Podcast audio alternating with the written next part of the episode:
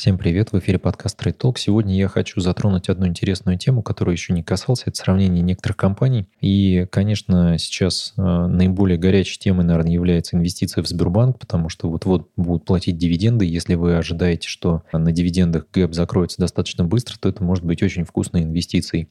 Ну и в целом Сбербанк, на мой взгляд, в долгую тоже является очень хорош, хорошей историей. И в Black Terminal собрал тут несколько компаний для того, чтобы просто сравнить их показатели, показать, что это такое вообще, как Эм, они могут отличаться друг от друга. И э, первым, конечно же, сюда вывел JP Morgan Chase для того, чтобы сравниться с общемировыми банками. Но прежде чем начнем, давайте все-таки напомню о том, что можете подписаться на меня на YouTube. Не забывайте ставить колокольчик для того, чтобы не пропускать следующие видео. Также подписка доступна э, в Яндекс Музыке и в Apple подкастах в формате подкаста. И напоминаю, что я выпускаю еженедельно email э, рассылку записки инвестора, где обозреваю рынки или просто пишу в свободной форме на околорыночные темы. Ну, сегодняшняя тема, конечно, достаточно интересная. Это сравнение Сбербанка и Тинькоффа.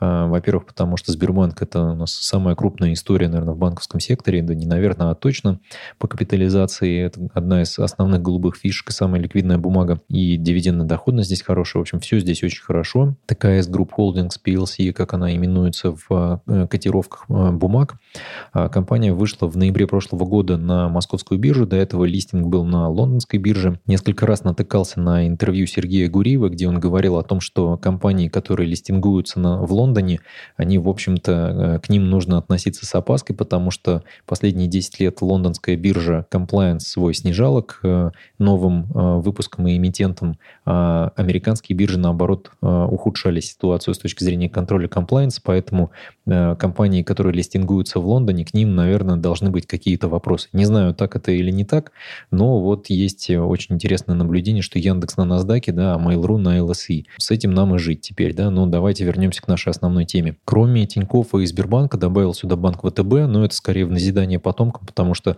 бумага раздавлена, 2,77 price to earnings, и это, конечно, просто показатель оценки менеджмента компании в лице Костина, господина. И, в общем, доверять банку ВТБ а, свои инвестиции в виде а, покупки покупки акций, конечно, я не готов и никому не рекомендую. Помним народное IPO и чем это закончилось. Хотя по показателям, конечно, компания выглядит супер интересно, и ее там Уоррен Баффет должен был покупать активно. Московскую биржу добавил сюда исключительно потому, что это тоже работа в финансовом секторе, но компания, естественно, занимается другим сегментом. Обычно в Штатах, конечно, банки и финансовый сектор не смешивают, но у нас рынок достаточно маленький, поэтому добавил вместе, чтобы просто посмотреть, как ее оценивает рынок. К ним мы еще вернемся, как-нибудь обзор на нее сделаю. Ну и JP Morgan Chase, просто чтобы показать, что такое мировые крупные банки и как они должны быть оценены. Вот давайте к сравнительному анализу бегло подойдем. А, JP Morgan Chase имеет price to earnings 12.03, ТКС 9.78, Сбербанк 7.93. А, Сбербанк, в общем-то, на мой взгляд, является недооцененной бумагой, так как это голубая фишка, которая, в общем-то, а, очень ликвидна, и мировые инвесторы, многие институционалы заходят в нее очень активно, да и наши, так сказать, ребята частный инвестор, как говорится, в нее готов а, инвестировать, а, она, с одной стороны, очень ликвидна, с другой стороны, точно так же испытывает давление, как и весь наш фондовый рынок на фоне новостей про санкции и всю вот эту нашу катавасию. При этом, конечно, Black Terminal показывает очень интересное сравнение, да, вот доходность потенциальная в Тинькоффе 10%, в Сбербанке 29%. Напомню, там специфичным образом идет расчет, считаются ROI, деленные на R, Э, минус price to book, деленное на price to book, где R – это доходность однолетних ОФЗ. Сами можете посчитать, если это интересно, но вот за нас уже Black Terminal посчитал, но я немножко по-другому хотел бы здесь относиться к этим всем показателям. Для меня Сбербанк – это скорее такая состоявшаяся история, которая пытается нащупать новые ниши, в которых можно э, развивать рынок. Мы вот 24 числа с вами посмотрим, это уже осталось совсем немного. А при этом Тинькофф – это компания очень быстро растущая. То есть мы, если посмотрим на темпы роста, там, конечно, они колоссальные. Мы видим, что за последние три года Тиньков рос за счет Тиньков инвестиций, в том числе за счет того, что агрегировал различные сервисы вот в своем мобильном приложении в такой супер-ап.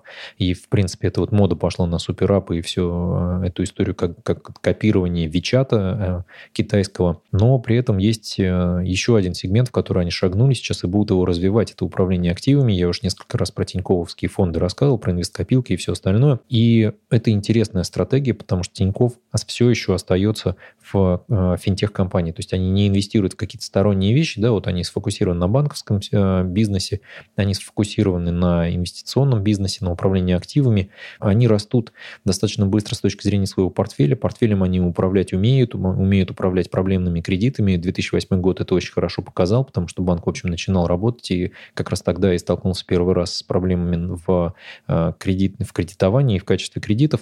И при этом компания достаточно хорошо растет и развивается. Давайте бегло пройдемся по акциям Сбербанка и перейдем к акциям ТКС на Terminal, и потом посмотрим еще и в Simple Wall Street. Ну, тут сказать, наверное, нечего. PE793, price to book 1.08, это очень хорошо для банка, и в целом банк выглядит очень привлекательно с точки зрения инвестиций, потому что в том числе растут дивиденды у Сбербанка, и мы видим, что они год к году росли. Конечно, этого не будет в следующем году. Мы получим снижение дивидендной доходности, но, скорее всего, на этом фоне и бумага немножечко присядет с точки зрения своих цен. Напомню, что у Сбера есть две бумаги. Сбербанк обычные акции и Сбербанк привилегированные. Привилегированные не намного уже отстают от э, обычки, и, скорее всего, здесь есть небольшой апсайд для того, чтобы они догнали обычки и котировались приблизительно в одном районе. Но не знаю, кто как э, выбирает. В общем-то, разницы сейчас нет, в какие бумаги инвестировать. Скорее, Сбербанк обычные, они более ликвидные, поэтому с ними э, такие проблемы как бы с волатильностью не будет. У Тиньков э, ситуация немножечко другая. Мы здесь видим, что бумага котируется на двух биржах, сразу листингуется. На Лондоне у нее история побольше, да, и на Москве история поменьше с ноября прошлого года. Видим, что рублевая цена на бумагу, она превысила отметки хаев э, февраля 2020 года, потому что в долларе цена сейчас приблизительно та же, а вот рубль у нас с вами приуныл, поэтому бумажка чувствует себя поинтереснее в рублях. PE 978 это выше рынка, но при этом эта компания частная хорошо растет, поэтому это нормальная оценка. Price to book 362 это переоценка, потому такой а, показатель на самом деле является весьма высоким. Для банковского сектора он должен быть в районе единицы. И если мы посмотрим, то у Тинькова price to book постоянно был достаточно высоким. То есть он ни разу не снижался, у них, вот видите, меньше 2,5. В 2015 году, когда-то был, но вот в ближайшие года он был постоянно выше того, что мы видели как минимум у Сбербанка.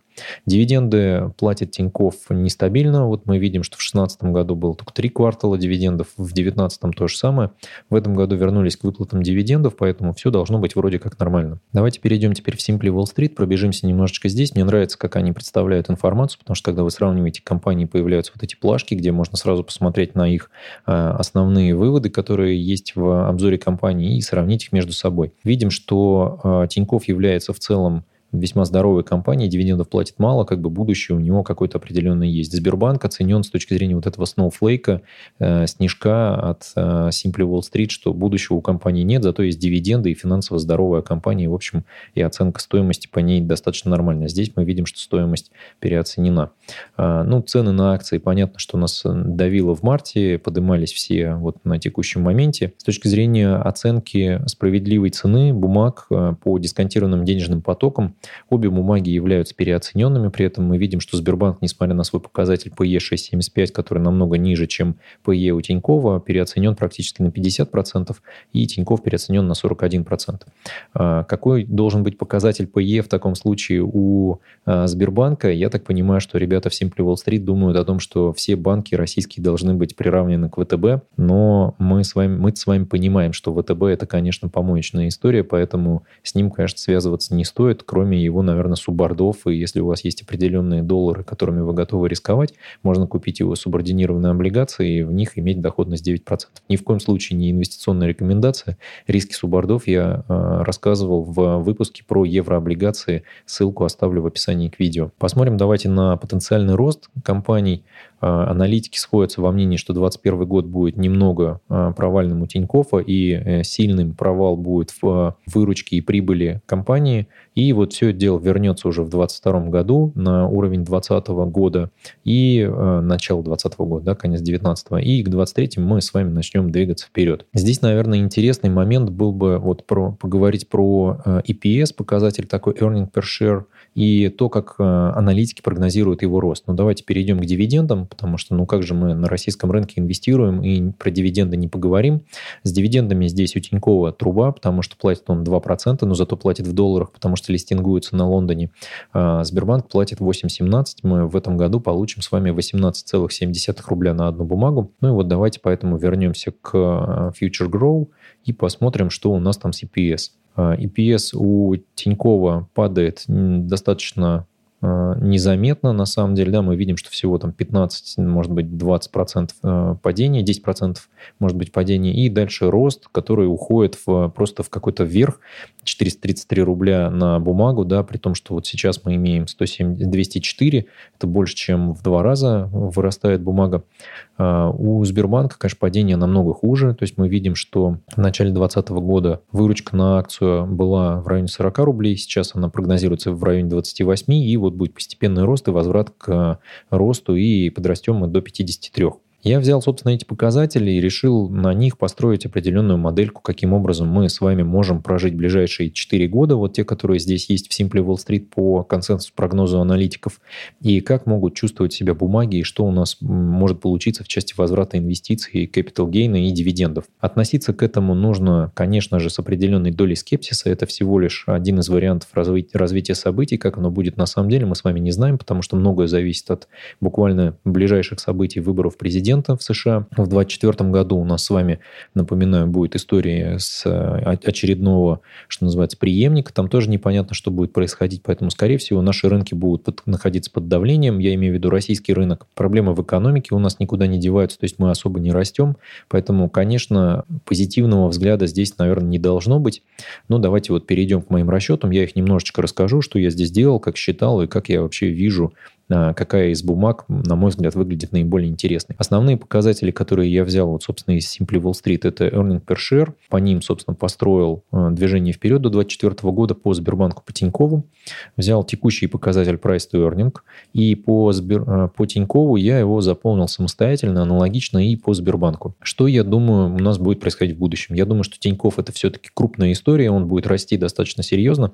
И так или иначе цена будет раздуваться, и PE будет у него перевалит за 10 и буквально перевалить может в этом году. На мой взгляд, никаких э, каких-то предпосылок серьезных к тому, чтобы его опять раздавить нет, кроме внешних каких-то факторов. Внутри на рынке у нас, мне кажется, по нему определенный позитивный консенсус сложился, что все понимают, что бумага будет расти, потому что бизнес Тинькова развивается достаточно хорошо, и они с проблемами умеют справляться. Поэтому я думаю, что к 2024 году они выйдут на то, что PE будет в районе 11, и с учетом роста показателя earning per share, цена на акцию в таком случае должна должна будет у нас прийти к тому, что она будет в районе 3600-3700. Конечно, эти цифры, э, то, что здесь есть точные копейки, к этому надо относиться философски. Это всего лишь прогнозные какие-то данные, которые я, в общем, перемножаю, получаю такую, такую цифру.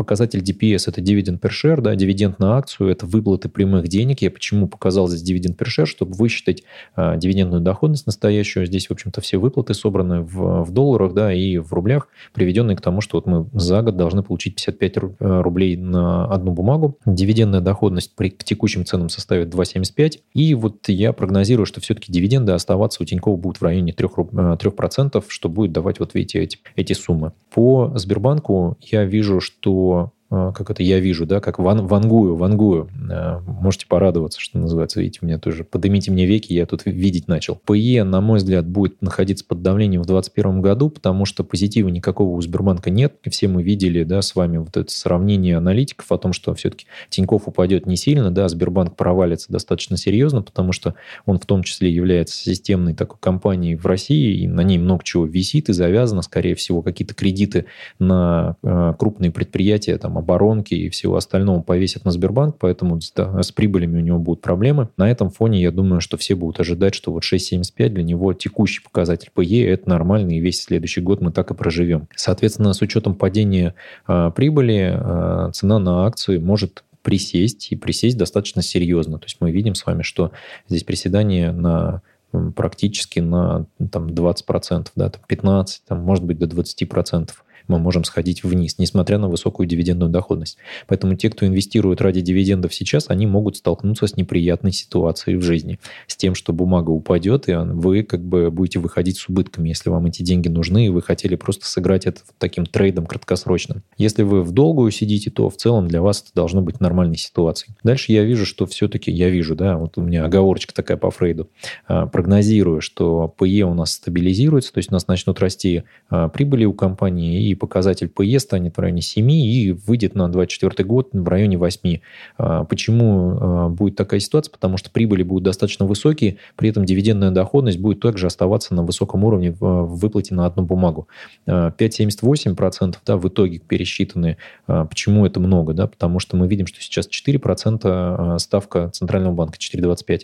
И нет никаких перспектив пока что в ближайший год к тому, чтобы она повышалась. Но даже когда она начнет повышаться, все аналитики сходятся во мнении, что повышаться она будет в конце 2021 года и не так радикально, как раньше. То есть мы раньше были такой э, папуасовской страной, да, где ставки могли исчисляться двузначными значениями. Все-таки мы пришли к тому, что у нас более-менее сформировалась определенная стабильность в денежно-кредитной политике Центрального банка и в ситуации с экономикой. Поэтому ожидание у меня здесь, что мы все-таки будем ходить, ну, не знаю, ставка сходит, может быть, там к 7-8, но так или иначе, все-таки я жду, что мы будем оставаться в диапазоне от 4 до 6 в ближайшие несколько лет. А это означает, что и дивидендная доходность 5,78 при такой инвестиции в Сбербанк это вполне себе нормально. Почему здесь 5,78? Потому что я также э, взял на себя роль такого провидца и спрогнозировал, что дивиденды в следующем году упадут до 14, э, и они начнут подниматься, снова вырастут до 18, может быть, даже до 19 здесь можно поправить, и дальше начнут расти и дорастут до 23, может быть, даже до 24, я бы даже здесь, да, поставил бы 24 рубля на одну бумагу, и вот мы будем с вами находиться в этой дивидендной доходности, то есть с 8 спустимся до 6. Что мы имеем в итоге? То есть тут я пояснил свою логику, как я к этим циферкам отношусь, и что я хотел сказать а, вот этой табличкой, да, что это мой прагматичный расчет, что я ожидаю от этих двух компаний. Жду я от них, конечно же, денег, которые они мне принесут на горизонте, ну, гораздо больше, на самом деле, чем 2024 год. Ожидание у меня, что все-таки акционером их я буду достаточно долго. Но так или иначе, вот выбирая а, одну или вторую бумагу, нужно ориентироваться на то, что Сбербанк – это состоявшаяся история, которая будет возвращать вам, что называется, и capital гейном, и дивидендами, да, то есть и ростом стоимости, и дивидендными выплатами. Тиньков, он будет, скорее всего, возвращать в ближайшее время нам как бы радость акционерам приносить только ростом стоимости бумаги, потому что будет расти бизнес. Дивидендов там сильных не будет, скорее всего, как раз на, на пороге 2024-2025 года они перейдут к тому, что начнут повышать дивидендные выплаты, потому что дойдут до того, что дорастут и будут достаточно крупной компанией. Вот сравните здесь на Black Terminal есть вот размер да, компании по капитализации 5, 5,2 э, практически триллиона рублей Сбербанк и 391 э, миллиард. Это Тиньков. Ну, то есть мы видим, да, здесь как это Солнце и планета Земля практически, да, то есть э, вот ровно поэтому у Тинькова есть высокие перспективы захватывать какие-то новые рынки, да, но и Сбербанк на месте не стоит 24 числа, как раз посмотрим, что они там хотят представить. Э, вдруг они станут новым Амазоном да, в России. Сильно сомневаюсь, конечно, но мало ли что. Ну и что мы здесь видим с вами? То есть если посмотреть на потенциал, который мы имеем, согласно моего расчета, который может не состояться. То есть это, естественно, это только прогноз какого-то товарища с Ютуба, да, поэтому относитесь к этому достаточно скептично. Что мы имеем? К текущей цене это рост на 1664 рубля, э, дивидендов и того вы получите 382 рубля за 4 года, дивиденды 110 рублей, вот эти выплаты дивиденд share к вашим вложениям 2020 года составят 5,48. Вполне себе неплохая доходность. Да? Вроде как не, неплохо. Итоговый рост э, с точки зрения всех дивидендов, которые вы получите, и роста капитала 101%.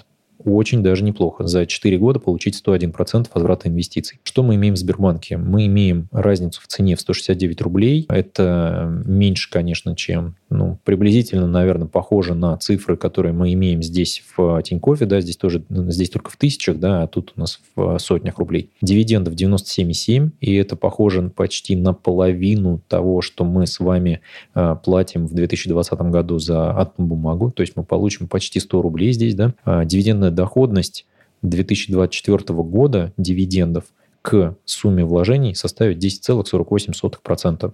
Понятно, что сотые процента здесь это, конечно, просто а, ошибка того, что мы здесь считаем вот в таких точных цифрах. Все это, конечно же, не точно, но так или иначе а, будем считать, что 10,5% у нас дивидендная доходность будет на вложенный капитал. При этом возврат нам, как инвесторам, будет в 116,5%, что больше, чем у Тинькова. Почему это больше, я уже объяснял буквально пару минут назад, потому что Тиньков – только начнет выплачивать акционерам дивиденды где-то в 2024-2025 году, начнет их наращивать, да, потому что до этого момента компания будет серьезно расширять свой бизнес и расти, и инвестировать в саму в себя.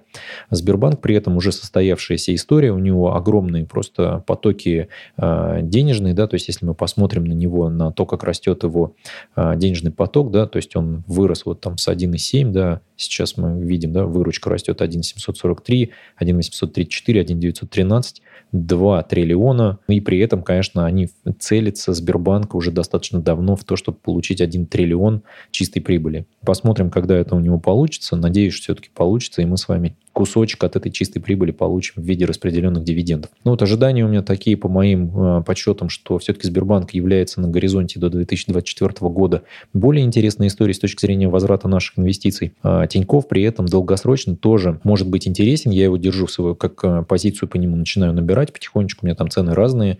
А, ну, есть и по 2000 эти покупки. Ничего страшного в этом не вижу, потому что понимаю, что компания может показать достаточно хороший рост, и я ее планирую покупать э, в ближайшие несколько лет потихоньку потихонечку одну-две бумажечки в портфеле собирать. Собственно, такой взгляд у меня на эти компании. Э, вот, выбирая между э, двумя этими компаниями, выбираю покупать их обе, да, а, но при этом напоминаю, что это ни в коем случае не является инвестиционной рекомендацией. Я вам советов таких давать не могу. К сожалению, я не сертифицированный финансовый советник, поэтому напомню вам о том, что инвестиции в фондовые рынки, они сопряжены с определенной долей риска, и в случае, если вы не готовы принимать на себя эти риски, лучше этими инвестициями не заниматься. И в частности, когда вы занимаетесь вложением вложениями в ценные бумаги, вы должны на 100% понимать, какой риск вы берете на себя и что вы ожидаете, и какой горизонт инвестиций у вас есть. Такой дисклеймер, каждый раз я его проговариваю, потому что хочу все-таки напоминать, что несмотря на то, что какие-то темы, которые я выбираю себе для роликов, они достаточно позитивные, у меня все-таки достаточно скептичный взгляд на компании и на российский рынок.